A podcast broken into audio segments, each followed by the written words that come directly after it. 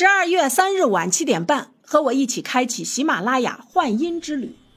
参与喜马拉雅一二三狂欢节，做任务集能量，神秘大奖等你探寻。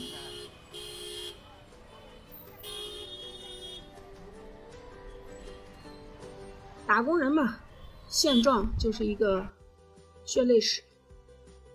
这两年经济状况不太好，再加上疫情。各行各业都不景气。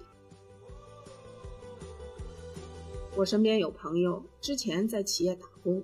月薪一万五左右，后来企业经营很差，又换了一家企业，月薪降到一万三左右。消费品行业嘛，主要做的是卖场和传统渠道，人的购买力在降低，就这还被网购打得死死的。以前的福利发放、集团采购市场也没有了，老板月月赔钱。去年疫情前，他们给大专院校配货，春节前准备给开学留的货，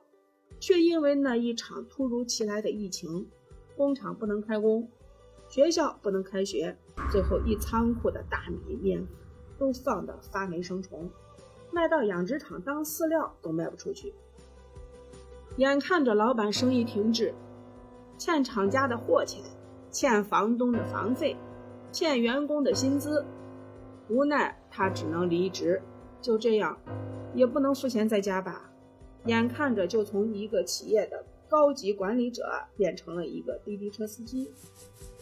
艰难困苦只有自己知道。从他的聊天中，我知道现在的滴滴车司机中有很多企业的高管，生意不景气的老板。要供车供房的博士生，有要供学生却失业的爸爸，其中最辛苦的是一个福建人，在西安开滴滴，吃住都在车上，这样可以省下了租房子的钱，还能保证随时接单，就这样还没有以前上班赚的五分之一多，确实不容易啊。说起来。家庭里面的很多硬性开支是无论如何都省不下来的，人人谈起来都是一本故事会，只希望疫情赶快过去，希望经济尽快复苏，让所有的人才都能够有合适的职位，各尽所能发挥自己的长处，而不是脑中原有百千计，每日却为米粮愁。祝福所有人。